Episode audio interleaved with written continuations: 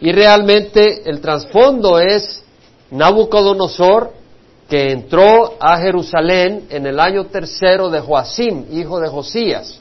Y eso fue en el año 605 y se llevó a Daniel y se llevó a Ananías, Misael, Azarías, a que le cambiaron el nombre de Sadrach, Mesach y Abednego, junto con nobles y miembros de la familia real hacia Babilonia, con el objeto de entrenarlos en la lectura, en la escritura de los caldeos.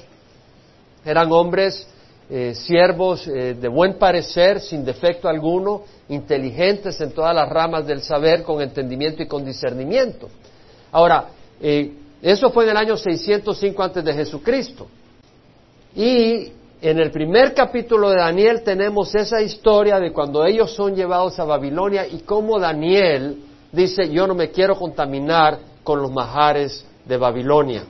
No me quiero contaminar con el vino que se sirve en la mesa del rey, eran usados para sacrificios, en sacrificios a sus dioses, y Daniel no quiso contaminarse, además la comida no siempre era kosher, no era eh, de acuerdo a la enseñanza y de acuerdo a las reglas que tenía el pueblo de Israel de qué podían comer y qué no podían comer, no podían comer animales inmundos. Entonces, en el capítulo 1 vemos ese comportamiento, esa entrega de Daniel y de estos siervos a a, su Dios. En el capítulo 2 vimos el sueño que tuvo Nabucodonosor, donde tenemos la imagen con la cabeza de oro, los brazos de plata, la barriga y los muslos de bronce, la pierna de hierro y los pies de hierro y de barro, donde Daniel sabe la interpretación, Dios se la revela porque iban a matar a todos los sabios, a los magos, a los adivinos, a los encantadores, pero Daniel sabe la interpretación porque Dios se la da y ahí van a matar a Daniel y a sus amigos y le dice a Nabucodonosor, dame tiempo, Dios me lo va a revelar y se lo revela y le da la interpretación.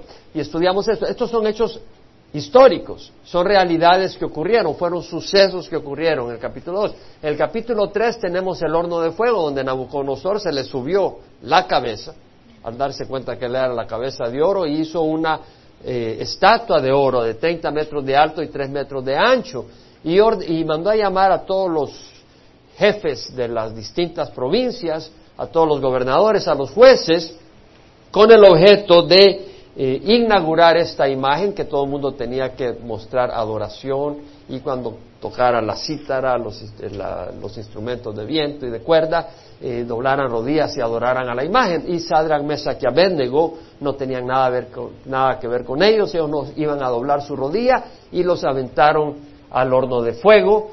Eh, Nabucodonosor enojadísimo porque ellos habían rehusado hacerlo, subieron el horno, el fuego siete veces más caliente y vemos que junto con ellos estaba alguien como que es un hijo de los dioses, dijo Nabucodonosor, porque habíamos puesto tres, pero hay cuatro y el que está con ellos es como hijo de los dioses y los veo espaciándose en el fuego. Entonces vemos que Nabucodonosor reconoce el poder de Dios. No hay Dios en la tierra como el de Sadrach, Mesa y Abednego que puede salvar como el Dios de ellos. Y lo proclamó en todo el imperio. Y lo mismo en el capítulo 2 vimos de que Dios dice, Nabucodonosor dice, no hay Dios que revele las cosas y los misterios como el Dios de Daniel. Entonces vemos estos son hechos históricos. En el capítulo 4 tenemos el sueño que tiene Nabucodonosor de un árbol grande que crece en medio de la tierra y cuyas ramas llegan hasta el cielo. Y las aves del cielo llegan y anidan en las ramas felizmente y los animales y las bestias del campo llegan y se gozan bajo la sombra y el árbol es fructífero, produce fruto y vemos de que Daniel da la interpretación porque ese árbol es mandado a ser cortado y resulta de que Dios estaba diciéndole a Nabucodonosor, vas a pasar siete años comiendo grama hasta que reconozcas que Dios da el imperio a quien lo da y a quien se lo quita, se lo quita y Él es Dios sobre toda la tierra. Y Nabucodonosor después de siete periodos levanta los ojos al cielo de estar comiendo grama como las bestias y reconoce y glorifica a Dios, entonces el imperio le es restablecido. Fue el, árbol cortado hasta el tronco, pero no del todo, y el árbol retoñó. Eso fue lo que él pudo eh, recibir. Ese fue en el capítulo 4. En el capítulo 5, todos esos son eventos históricos que ocurrieron. No son leyendas, son realidades. Y en el capítulo 5 vemos de que Nabucodonosor había muerto en el año 562 antes de Jesucristo. Él empezó a reinar en el 605, quiere decir que estuvo reinando 43 eh, años. Y eh, cuando se murió, su hijo Evil Merodach eh, empezó a reinar y reinó dos años cuando su cuñado lo asesinó. Y su cuñado reinó por cuatro años, el esposo de la hermana de Evil Merodach, esposo de la hija de Nabucodonosor, reinó cuatro años y luego cuando murió, su hijo reinó dos meses cuando eh, otra hija de Nabucodonosor, casada con uh, Nabónidos, eh, ellos entraron a reinar, es decir, Nabónidos entró a reinar porque Nabónidos mató a su sobrino eh, y reinó junto con Belsasar.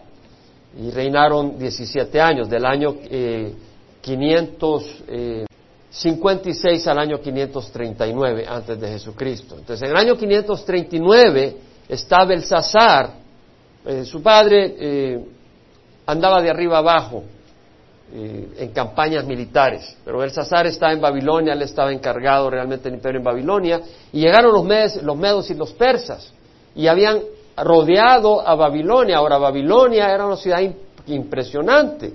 Eh, medía 15 millas de largo, 15 millas de ancho, era un cuadrilátero, y las paredes medían 100 metros de altura, 300 pies de altura, y eran anchas, de manera que podían pasar cuatro carretas de eh, carruajes o carros militares a la par sin ningún problema, podía poner un freeway ahí. Y vemos que tenía una puerta de bronce, eh, era imposible entrar. Entonces, Belsasar se sentía muy protegido sin ningún problema, a pesar que estaban rodeados y además tenían alimento por 20 años. Y el río Eufrates pasaba de norte a sur por la ciudad. Entonces, el enemigo, el enemigo, los, eh, Belsasar, eh, se vanagloría, manda a traer los vasos de, que tenía Nabucodonosor que había sacado del templo de Jerusalén y hace un gran banquete donde tiene a mil de sus nobles y empiezan a, tomar, a beber en los vasos sagrados del Dios de Israel. Y eh, vemos que aparece una mano en la pared que escribe Mene Mene Tekel Ufarsin, que quiere decir eh, mina, mina, que viene de la palabra contar. Y bueno, Daniel le explica, porque mandan a traer a Daniel que le explique, dice, tu imperio, tu reino ha sido contado y se termina hoy, se te le pone fin y mene mene tekel, que quiere decir eh, ciclo, y el ciclo viene de la palabra peso, y se ha sido pesado y, no, no, la llegas, estás, eh, no, no, pesaste lo suficiente, no en su gordura, sino en, el peso requerido para, ante Dios. Y uparsin, que viene de la palabra media mina o medios ciclos, que quiere decir dividir, y dice tu imperio ha sido dividido y hoy se te entrega a los medes y a los persas, a los medes y a los persas. Y esa misma noche muere Belsasar. Ahora, lo que no mencioné la vez pasada es que el, cómo fue que entró el enemigo fue tremendo. Desviaron el río Éufrates. Y al desviar el río Éufrates bajó el agua y en la compuerta por donde pasaba el agua vino el enemigo. Y entró y asesinaron a Belsasar y Darío entró y recibió el reino. ¿Por qué es importante? Porque es importante saber estas historias, entenderlas y saber que son palabra de Dios y que son eventos históricos. Ahora, es muy importante, el capítulo 6 es el último de eventos que ocurren que nos narra Daniel como eventos históricos. El capítulo 7 al 12 es pura visión y eventos proféticos aunque hay elemento profético en el capítulo 2, indudablemente. Pero este, el, capítulo 6 tenemos entonces de que Darío, ahora, este Darío, no hay que confundir que este Darío no es el Darío primero que sale en el libro de Ageo, que sale en el libro de Esdras, de Nehemías, de Zacarías, es distinto Darío. El rey Darío primero que sale en los otros libros no es este Darío. Este Darío, muy probablemente, no 100% seguro, eh, hay un poco de confusión, no tanto confusión como no hay certeza eh, de que este Darío era el gobernador o el, el, coronel o el capitán o el general militar que llegó y tomó eh, Babilonia. Y se llamaba Ubaru, o Ugaru, o Ugaru, ¿cómo se llamaba? Ugbaru, o Gubaru. Y que también se le llamaba Darío, aparentemente. Eh, ahora, este que tomó Babilonia a las tres semanas murió. Ahora, Ciro, el persa, llegó a las dos semanas de haber sido capturado Babilonia. Entonces tenemos a Ciro, que es el rey persa, y algunos piensan que Ubaru o Gubaru o este Darío sea el mismo que Ciro. Eh, no creo yo que sea el mismo que Ciro porque Ciro se le conoce como Ciro el persa y Darío como el Darío el medo. Entonces no creo que esa sea la mejor explicación histórica del evento que ni añade ni quita al estudio de la palabra, pero para los estudiosos de la escritura. Ahora estamos en el capítulo 6, amén. Bien, capítulo 6. Ahora pongamos atención. Le pareció bien a Darío constituir sobre el reino 120 sátrapas que gobernaran en todo el reino, y sobre ellos tres funcionarios, uno de los cuales era Daniel, a quienes estos sátrapas rindieran cuenta para que el reino fuera perjudicado. Es decir, Darío dice, yo necesito poner cabezas, vicepresidentes en todo el imperio, bajo cuales están los gobernadores, los sátrapas. Y uno de ellos quiero que sea Daniel. Hombre de reputación este Daniel. Ahora, este Daniel sobresalía entre los funcionarios y sátrapas porque había en él un espíritu extraordinario, de modo que el rey pensó ponerlo sobre todo el reino. ¡Wow! No, por su, no porque fuera cristiano, por el testimonio de este hombre su desarrollo, su capacidad que Dios le había dado y su integridad provocaron que él quisiera ponerlo sobre todo el reino. Los funcionarios y sátrapas, imagínate, Daniel iba a ser vicepresidente. Ahora él andaba, él tenía 82 años, ya estaba anciano. Pero vemos que era un hombre tremendo. Ahora, los funcionarios y sátrapas, cuando te quieren poner arriba, siempre hay envidia.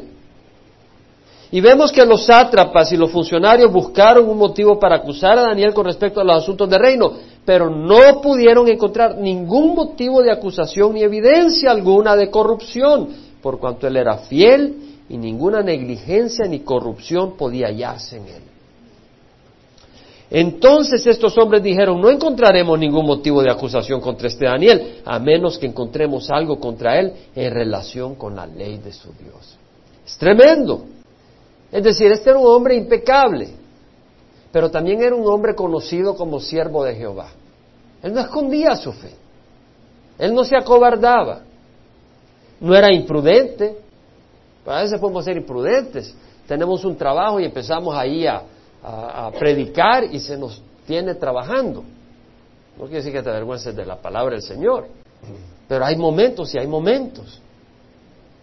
Y, y vemos acá que estos funcionarios y atrapas de común acuerdo fueron ante el rey y dijeron así, Rey Darío vive para siempre.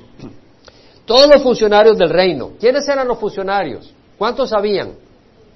Tres funcionarios. ¿Se acuerdan? Y tenemos los sátrapas, los altos oficiales y gobernadores han acordado que el rey promulgue. Mentira, porque habían tres funcionarios y Daniel no estaba de acuerdo con lo que iban a pedirle. No habían incluido a Daniel en esto. Han acordado que el rey promulgue un edicto y ponga en vigor el mandato que cualquiera que en el término de 30 días haga petición a cualquier dios u hombre fuera de ti o rey, sea echado en el foso de los leones. ¡Wow! Darío se sintió muy bien. Porque él quería unificar el reino. Y era una estrategia sabia, algo que unificaría el reino. Y segundo, ponerlo a Él como Señor de todo el reino espiritual, Dios de todo el reino. Oh, claro que sí. Claro que sí, suena bien. Se sintió halagado que, que oraran a Él. Ahora, si alguien estaba por allá y le ora a Darío, que iba a poder oír él? Y si estaba roncando, que iba a poder oír? De nada sirve. Es como decía con alguien la semana pasada, tú le puedes orar a María, a Juan, a, todos los que quieras, pero no te escuchan. Porque el único que está en todas partes es Dios. Por eso hay que orarle a Dios. Jesucristo está en todas partes. María la mujer que usó Jesucristo para encarnarse fue una mujer virtuosa. Y su alma está en el reino de los cielos, pero su alma está en el reino de los cielos. Entonces no te puedo ir acá.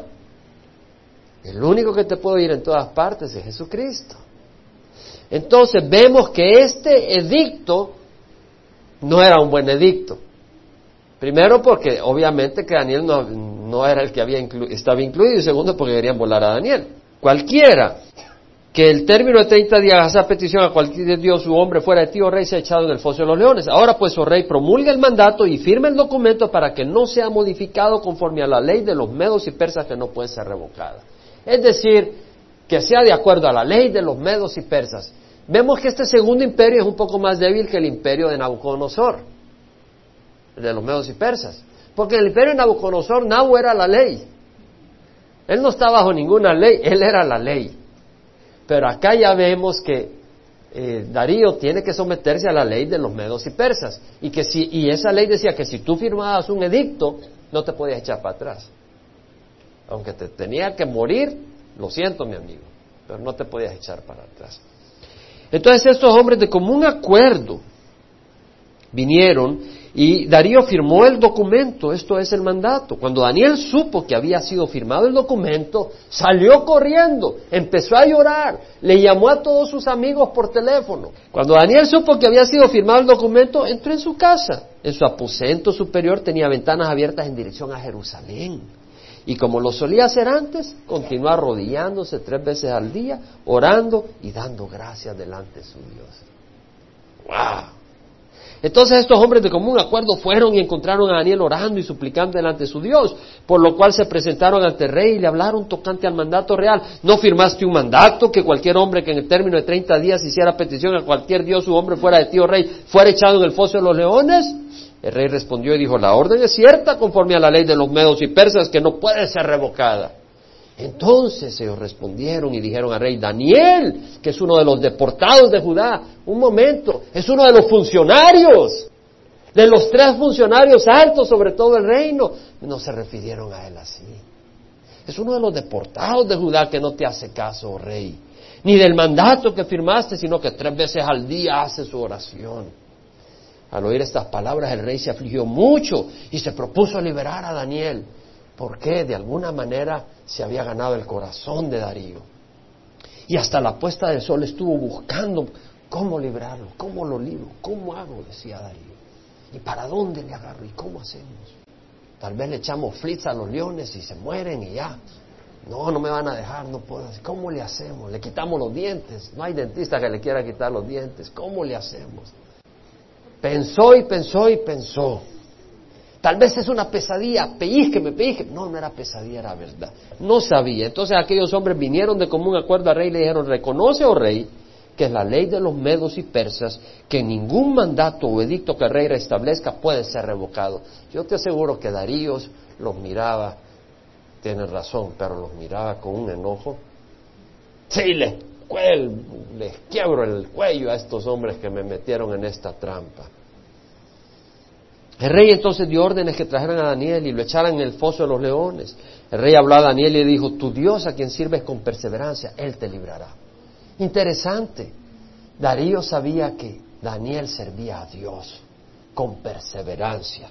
Y trajeron a una piedra y la pusieron sobre la boca del foso. El rey la selló con su anillo. ¿Y dónde estaba Daniel? Adentro. ¿De dónde? Del foso. ¿Con quién? Con los leones. Y la selló con su anillo, es decir, con su anillo en una tableta de barro ponían compresión y ahí quedaba la impresión y ya estaba, pues la cosían y ya estaba el sello. Y con los anillos de sus nobles para que nadie pudiera cambiarse de lo ordenado en cuanto a Daniel. Nada pudiera cambiarse. Después el rey se fue a su palacio y pasó la noche en ayuno. No le dio ni hambre. A estos reyes les traían diversión, comida y todo. Darío estaba desesperado triste, no quería ni comer. Ningún entretenimiento fue traído ante él y le fue el sueño. Entonces el rey se levantó al amanecer, no durmió, no pegó los ojos. El rey se levantó al amanecer, a rayar el alba y fue a toda prisa al foso de los leones.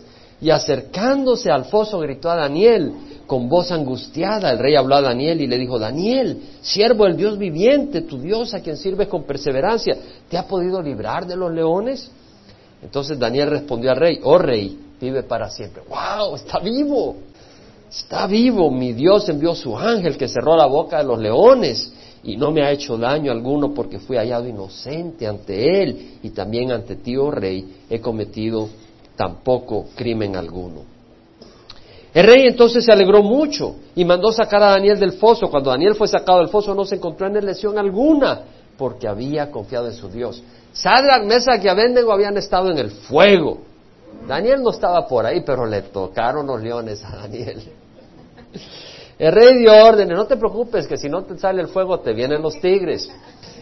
El rey, el rey dio órdenes que trajeran a aquellos hombres que habían acusado falsamente a Daniel y que los echaran a ellos, a sus hijos y a sus mujeres en el foso de los leones. Esa era la ley de los medios y de los persas. Lo echaron con niños y todo. No habían llegado aún al fondo del foso cuando ya los leones se habían apoderado de ellos y triturado sus huesos. Entonces el rey Darío escribió a todos los pueblos, naciones y lenguas que habitaban en toda la tierra, que abunde vuestra paz. De parte mía se proclama un decreto que en todo el dominio de mi reino todos teman y tiemblan ante el Dios de Daniel porque Él es Dios viviente que permanece para siempre. Su reino no será destruido, su dominio durará para siempre. ¡Wow! Él es el que rescata y libra, hace señales y maravillas en el cielo y en la tierra, el que ha librado a Daniel del poder de los leones, y este mismo Daniel prosperó durante el reinado de Darío y durante el reinado de Ciro de Persa. Gloria al Señor. Hay tanto para meditar y darle gracias a Dios. Uno, Vamos a Daniel 6.4. Una de las cosas que vemos acá en Daniel 6.4 dice, no pudieron encontrar ningún motivo de acusación ni evidencia alguna de corrupción por cuanto él era fiel y ninguna negligencia ni corrupción podía hallarse en él. Daniel era un hombre fiel. Daniel era un hombre fiel en la iglesia o en su negocio secular. Me pregunto, para Nabucodonosor o para Darío, Daniel era un hombre fiel en la iglesia o en su mundo secular. A ellos les importaba el mundo secular, que lo que hiciera en su religión no les importaba un bledo. ¿Cierto? Daniel era un hombre fiel en qué? En su mundo secular, en su trabajo. ¿Cierto? De eso se trata. Porque si él hubiera ignorado a su Dios, a Darío le importa lo mínimo. Pero si como siervo del rey él hubiera fallado o no tuviera integridad, ahí nomás lo ponen en problema. Daniel era fiel a sus jefes. Era fiel a su jefe, Darío. Fue fiel a su jefe, Nabucodonosor. Fue fiel en su trabajo. Fue fue fiel en su negocio. Y por supuesto que sabemos que él también fue fiel al Señor. De hecho, él fue fiel en su negocio porque él era fiel al Señor. No era al revés.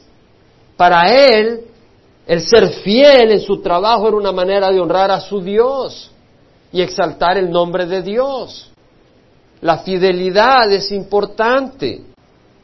Fidelidad, el diccionario Larousse dice que es constancia, devoción, lealtad, apego. Eso es ser fiel, ser constante. No que hoy sí, que mañana no. tener devoción. No estamos hablando espiritualmente, estamos hablando de dedicación, aunque puede ser espiritual.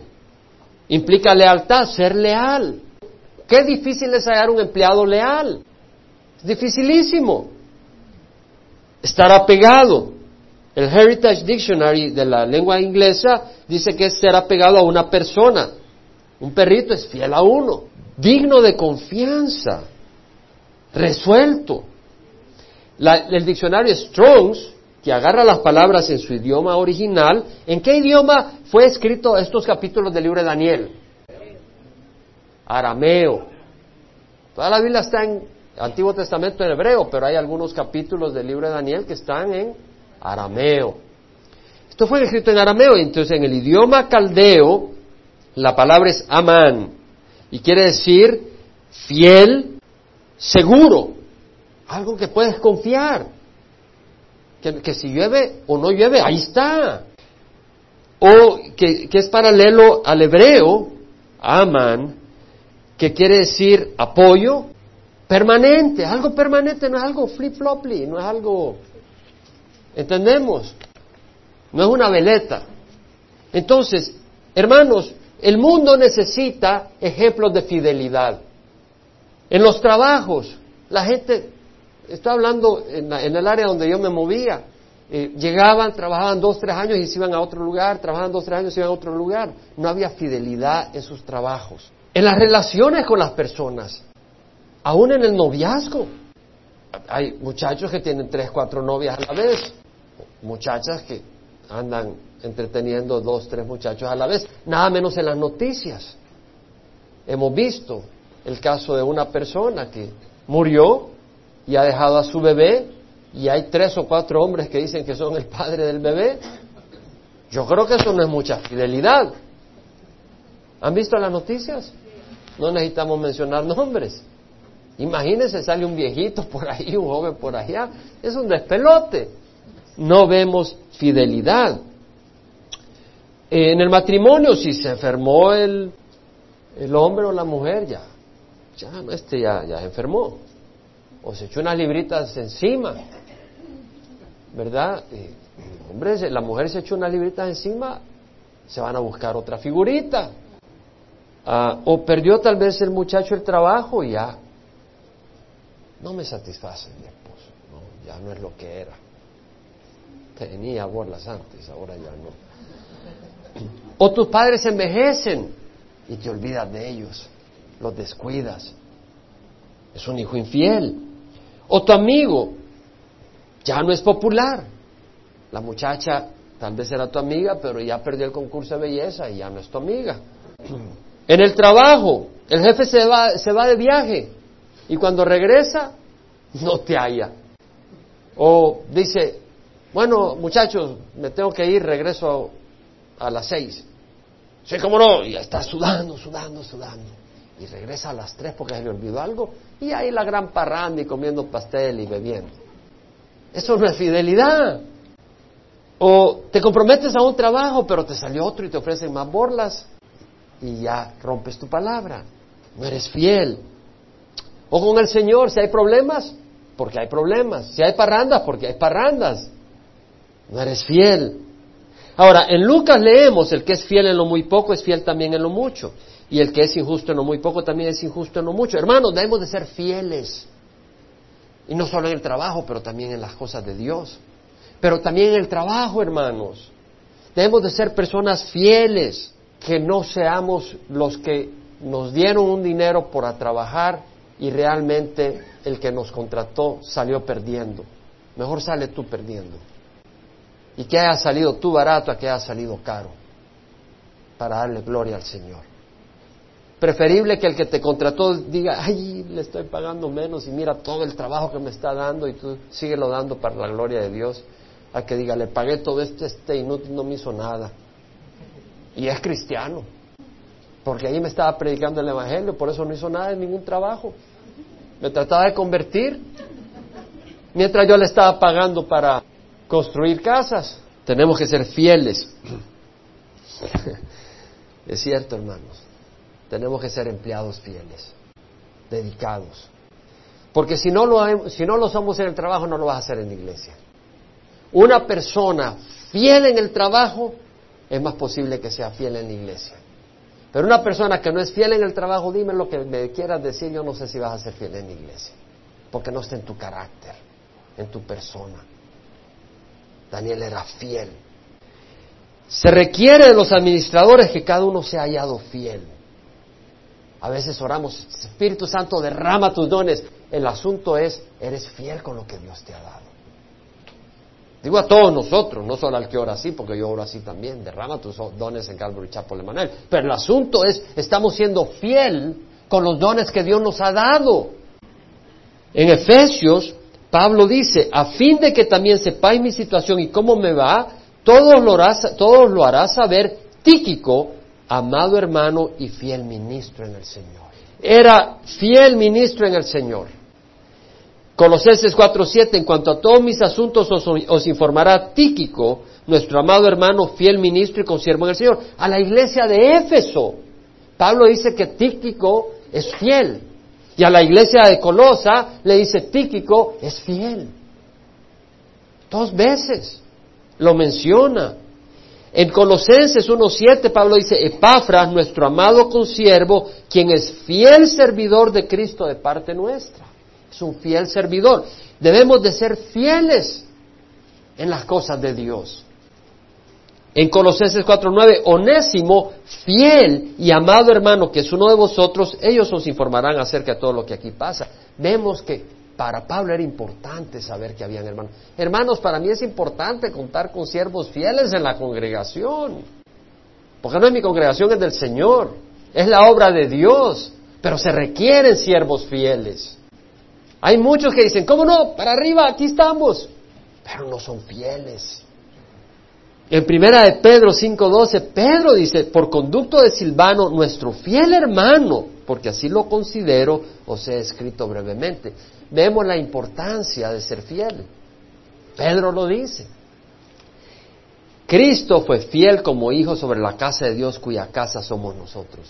Cristo fue fiel. Fiel. En Apocalipsis leemos que Jesucristo es el testigo fiel.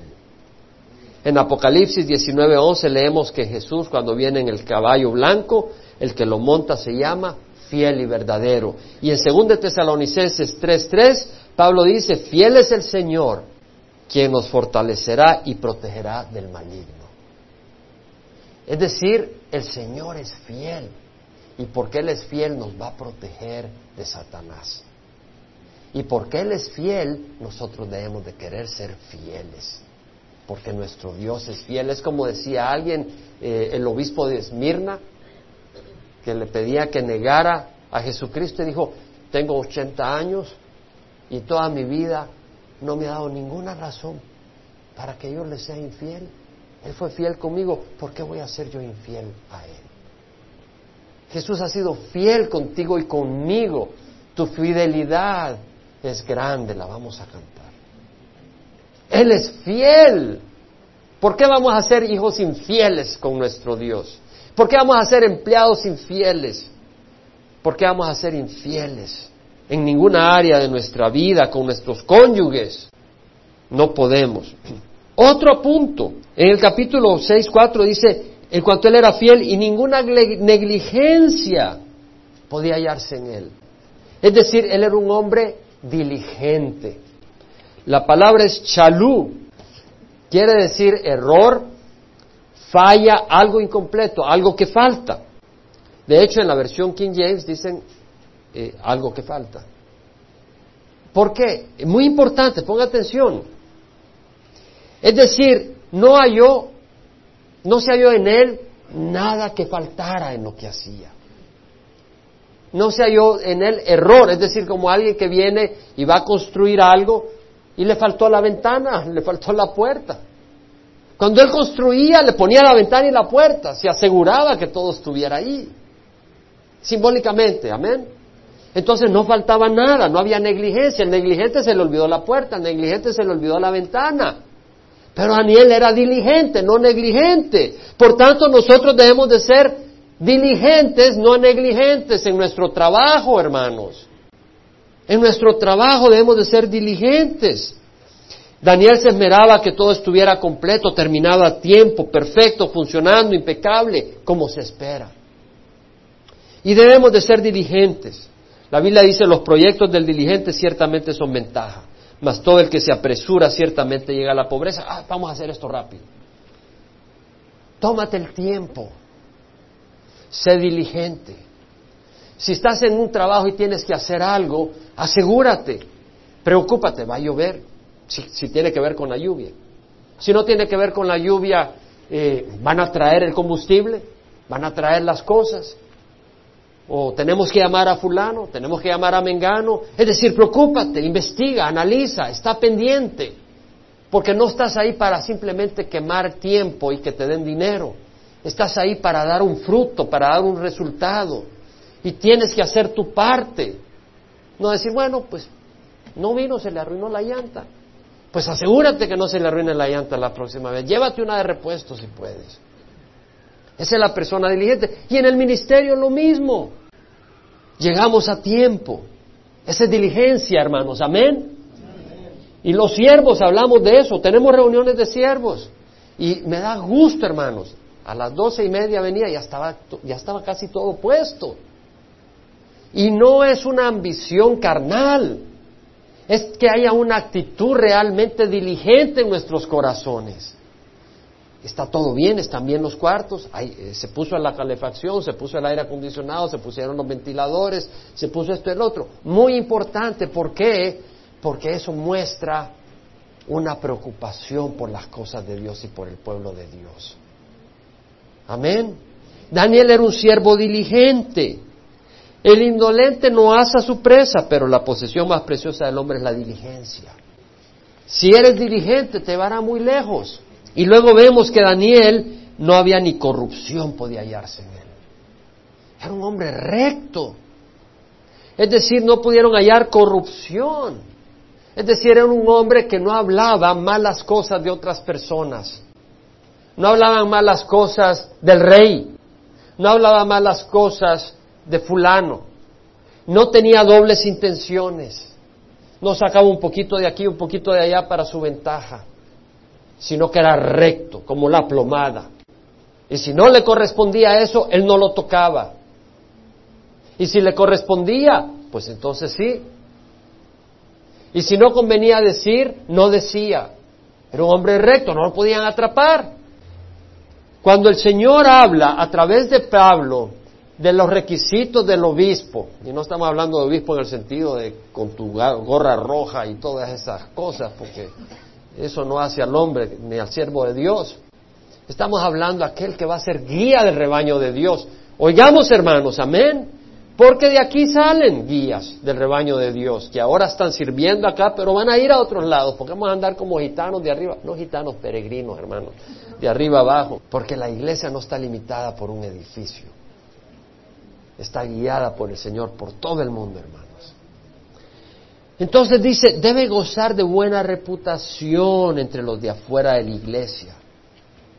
Si tú dices, bueno, yo quiero servir allá, quiero ir a El Salvador, quiero ir a Rusia de servir, y en el trabajo, pues ni quieren verte, porque eres un descuidado.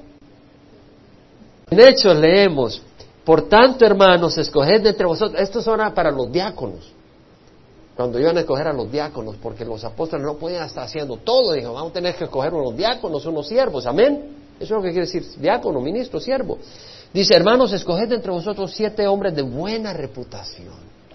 ¿Cuál es tu reputación ante las personas? Muy importante tener buena reputación en el mundo, a menos que tengas mala reputación por tu fe, pero que sea por tu fe, no porque eres un descuidado. Pablo dice, me esfuerzo por conservar siempre una conciencia irreprensible delante de Dios y delante de los hombres. Amén. Estamos en el mismo bote. Amén. Otro asunto es Daniel 6.5. No encontraremos ningún motivo de acusación contra este Daniel a menos que encontremos algo contra él en relación con la ley de su Dios. ¿Qué está diciendo eso?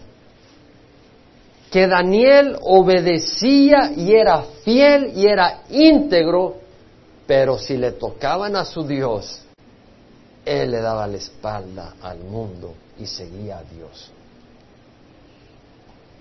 Es decir, no es excusa para decir, no, yo soy cristiano, no te voy a hacer esto. No. Pero cuando le decían, arrodíate a esta imagen, él decía, lo siento, Nabo, solo me arrodillo ante el Señor. Entonces, Dios era realmente su Señor. Nadie puede servir a dos señores. Nadie puede servir a dos señores. Tercero, vemos el error de Darío, la adulación. Nadie puede pedir a ningún Dios, solo a ti, Darío. Ah, ¿cómo no? firmamos. ¿Sabes, hermano? Ten cuidado, no adules. Porque el que adula manipula. Hermano, qué cabellera tan perfecta. No tengo pelo. No, pero es que está, pero cabal, ni mucho ni poco, hermano. Maravilloso. Y hasta grisito los pelos. ¿Has leído la Biblia que dice, ¿quieres algo de mí? Algo quieres de mí. Pero ni la princesa Diana en su esplendor se merecía a ti. ¿Quieres algo? ¿Quieres algo? Cuidado con la adulación. Nosotros no debemos adular. No quiere decir que no puedas decir, hermana, que bien se ve, gloria a Dios, o hermano, que, fabuloso. Sí es real. Pero cuando empieza a decir complementos, piropos. Ahora, vemos también de que Darío se metió con Dios cuando dice, está bien que no puedan pedirle a su Dios. Ahí se están metiendo con Dios. ¿Y, cuál fue el castigo que le tocó a aquellos que acusaron a Daniel? Al foso de leones. ¿Por qué Dios dijo que al que bendiga, te bendeciré? Al que te bendiga, bendeciré. Y al que te maldiga, maldeciré. Y en Efesios Pablo dice que la promesa de Dios para el pueblo de Israel se aplica también para el pueblo de Jesucristo. Los gentiles son coherederos. ¿Coherederos con quién, hermanos? No, no, momento. Dice, los gentiles son coherederos con quién? Con los israelitas, con Israel. Los gentiles, por eso dice los gentiles. Los gentiles son coherederos y miembros del mismo cuerpo, participando igualmente con los israelitas que vienen a Jesús de la promesa en Cristo Jesús mediante el Evangelio vemos que somos coherederos de las promesas de Dios. Amén. Ahora, otra cosa, el propósito, hermanos, Daniel no hubiera logrado lo que Dios hizo si no hubiera sido que lo hubieran acusado para meterlo en el foso de los leones. ¿Qué es lo que logró Daniel? ¿Sabe lo que logró? Gratis. Gratis por todas las estaciones de radio y todos los periódicos del reino que dijeran esto. Mi Dios es el Dios viviente que permanece para siempre y su reino no será destruido y su dominio durará para siempre. Él es el que libra y rescata, hace señales y maravillas en el cielo y en la tierra, el que me ha librado del poder de los leones. ¿Quién fue el que ordenó eso? Darío ordenó que lo dijeran en todo el reino. Usó todos los medios de comunicación posibles. Y Daniel no dio ni un cinco para eso. Entonces lo que vemos es que la prueba a la que fue sometida Daniel resultó en la proclamación del Evangelio en todo el reino de los medos y los persas. Gloria al Señor. Ahora, Daniel dice, Dios envía a su ángel para cerrarle la boca a los leones. Hermanos, estos leones eran hambrientos. Ahí no los ponían porque ya estaban llenitos. Entonces les ponían poca comida. Solo lo suficiente para que no les muriera. Y tenían un hambre, eran feroces los leones. Cuando vieron a Daniel, y, y no dice que Dios les dio sueño a los leones. Fíjense que Dios podía haber dormido a los leones. Pero estaban se le quedaban mirando a Daniel que en el primer chance lo mordían. Hermano, Dios envió a su Hijo Jesucristo a cerrarle la boca a Satanás. Y ahí está que saliva. Pero no salgas de las manos del Señor. Porque entonces en el reino de Satanás, Él deja que los suyos sean presa de Satanás. Pero si tú estás en las manos del Señor como Daniel, ahí está el león y está salivando, pero no te puede tocar. No te puede tocar. Y Pablo lo experimentó. Vaya conmigo a Colosé, ah, perdón, a 2 de Timoteo, capítulo 4, versículo 17. Pablo había estado en una situación difícil donde lo más fácil en la carne era negar al Señor, Y dice, sus amigos le dieron la espalda y se queda solo ante leones, no físicos, sino personas que ahí lo acababan. lo acusaban y que además lo querían matar. Y Pablo dice, el Señor estuvo conmigo, así como el ángel estuvo con Daniel. El Señor estuvo conmigo y me fortaleció, a fin de que por mí se cumpliera cabalmente la proclamación del Evangelio, como fortaleció a Daniel, para que por medio de lo que ocurrió a Daniel se proclamara el Evangelio en todo el mundo, y que todos los gentiles oyeran, y fue librado de la boca del león. El Señor me librará de toda obra mala y me traerá a salvo a su reino celestial. A Él sea la gloria por los siglos de los siglos. Amén. Esa es la promesa de Dios para nosotros. No tienes que creerla, porque el reino se obtiene por fe. Y si te quieres quedar de incrédulo, allá tú. Pero yo no voy a creer. Colosenses capítulo 2.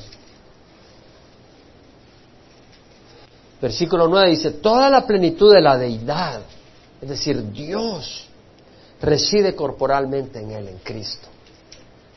Es decir, cuando veían a Cristo, veían a Dios. Toda su plenitud estaba en Él. ¿Cierto? Lo dice la Biblia. Y dice, y habéis sido hechos completos en Él. Él es nuestra paz, cantaba nuestro hermano. Puedo tener paz en Dios si tengo a Jesús, porque Él es paz. Puedo tener esperanza si tengo a Jesús. Puedo tener fortaleza. Puedo tener fortaleza contra el enemigo porque Él es el poder. La cabeza sobre todo poder y autoridad. Entonces, si Él es la cabeza sobre todo poder y autoridad, Él es el que tiene poder para cerrarle la boca a los leones.